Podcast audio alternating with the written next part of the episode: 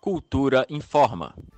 Você sabia que o trabalho de tombamento e registro de bens culturais no Distrito Federal conta com a participação da sociedade civil? Essa atuação se dá por meio do CONDEPAC, o Conselho de Defesa do Patrimônio Cultural do DF. Vinculado à Secretaria de Cultura e Economia Criativa, o CONDEPAC é formado por 24 conselheiros titulares, sendo 12 representantes do poder público e outros 12 da sociedade civil que atuam de forma voluntária. Essa composição se renova a cada três anos. Neste momento, o Condepac está com o processo seletivo aberto para a seleção de novos conselheiros titulares e suplentes da sociedade civil. As inscrições foram prorrogadas até o dia 3 de fevereiro.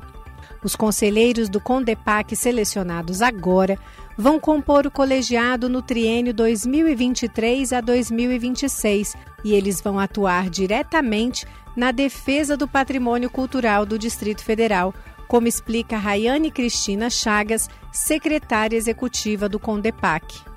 O Conselho de Defesa do Patrimônio Cultural tem como missão articular a política do patrimônio cultural do DF. É o órgão que delibera privativamente sobre o tombamento e registro de bens culturais no Distrito Federal.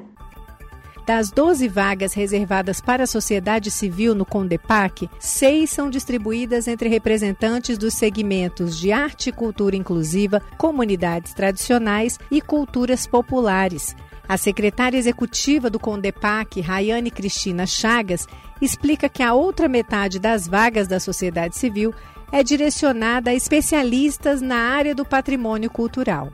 Há uma categoria própria para profissionais especialistas nas áreas relativas ao patrimônio, ou seja, história, antropologia, arquitetura e urbanismo, arqueologia, paleontologia, conservação e restauro de bens culturais. Há reserva de uma vaga para pessoa com deficiência.